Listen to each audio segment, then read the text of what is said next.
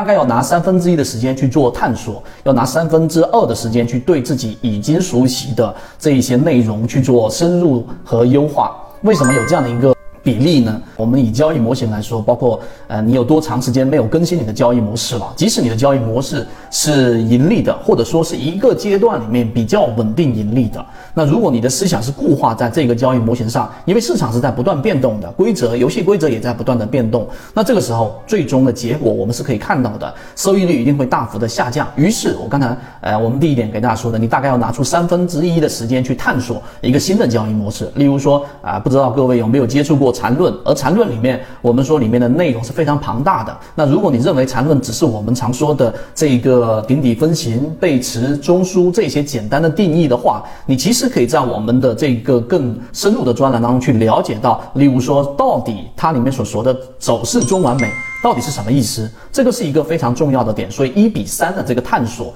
对于我们的这一个交易模式的优化是有很大的一个作用的，这是第一个分享的点。第二个呢，就是好奇心杀死确定性，因为在交易的这个标的具体的标的当中，你是不是经常做非常高频的切换啊？经常就是出现我们常说的，然后一买它就跌，然后一卖它就涨，然后频繁的换不同的标的，在缠论里面所说的就是开超市啊，我可以买很多很多不同类型的标的，即使我不是很了解它，我。也会做介入。那刚才我们说的好奇心杀死确定性，在交易当中，你的资资金曲线到底能不能上一个台阶，或者说保持比较稳定的曲线上行的关键，在于你到底有没有把握三个字，就是我们一直在讲的叫做确定性。所以，当这个确定性怎么去把握呢？就是你要去。在一定程度上把好奇心给压制住。什么叫好奇心压制住了？市场出现了某一个很热门的概念，但对于这个行业、对这个概念你并不了解，也不知道它的这个场景到底能不能够持续下去。这就是巴菲特常说的：从来都不投自己看不懂的一个行业。